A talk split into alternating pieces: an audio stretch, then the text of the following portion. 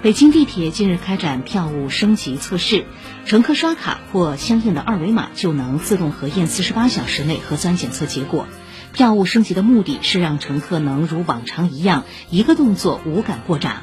很多地铁站还设置了服务台工作人员随时帮助升级。